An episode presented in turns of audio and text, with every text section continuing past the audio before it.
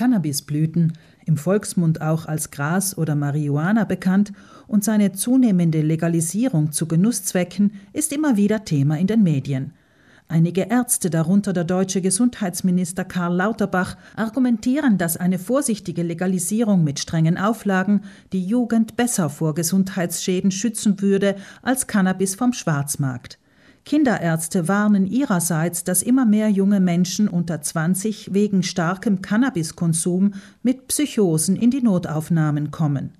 Der Berliner Suchttherapeut Andreas Gantner sagt in einem Interview mit dem Wochenmagazin Die Zeit, dass andererseits 80 Prozent der Jugendlichen, die hier und da Cannabis konsumieren, einen unproblematischen Umgang mit der Substanz erlernen.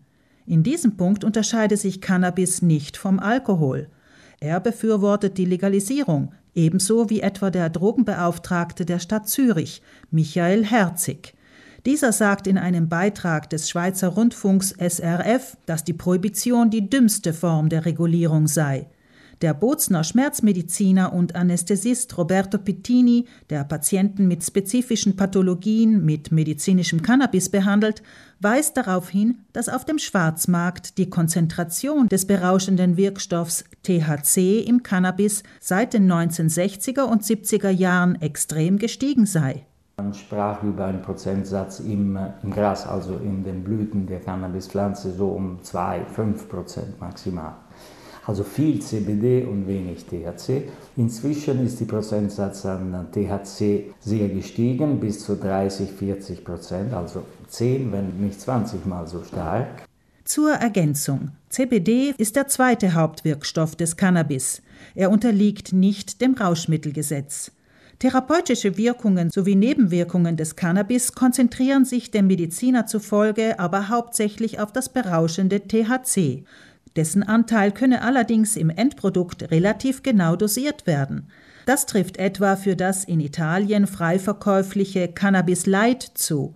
Das trifft aber vor allem für das medizinische Cannabis zu, das in bestimmten Apotheken in vielen möglichen Dosierungen erhältlich ist. Bei sogenannten Anfängern ist es besser mit CBD anfangen.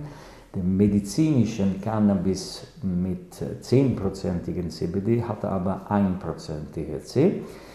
Das ist unbedenklich, aber das ist über die gesetzliche Grenze, die es nur medizinisch verschreibbar macht. Pittini bedauert, dass Cannabis noch immer von den meisten Menschen als gefährliche Droge angesehen wird. Andererseits hätten nicht alle Patienten Vorurteile gegenüber Cannabis, am wenigsten die älteren Menschen. Die ersten Patienten waren alle über 70. Dann kamen auch die Jüngeren auf jeden Fall. Aber auch wenn man mit 70 rechnet, zu den 60er Jahren, kann man leicht äh, sagen, vielleicht haben sie etwas Erfahrung damit gehabt und sie möchten nochmal probieren im Alter. Bei den Alterserscheinungen, also Arthrose, Rückenschmerzen und so weiter, vielleicht auch mit diesem probieren. Geschichtlich gesehen verwendet der Mensch Cannabis seit Jahrtausenden in der Medizin oder als Genussmittel. Erst mit dem Ende des Zweiten Weltkriegs sei es in die Illegalität abgerutscht. Nun sei es leider schwierig, die Vorurteile abzubauen, die der mangelnden Information und der unmöglichen Qualitätskontrolle des Cannabis vom Schwarzmarkt geschuldet sei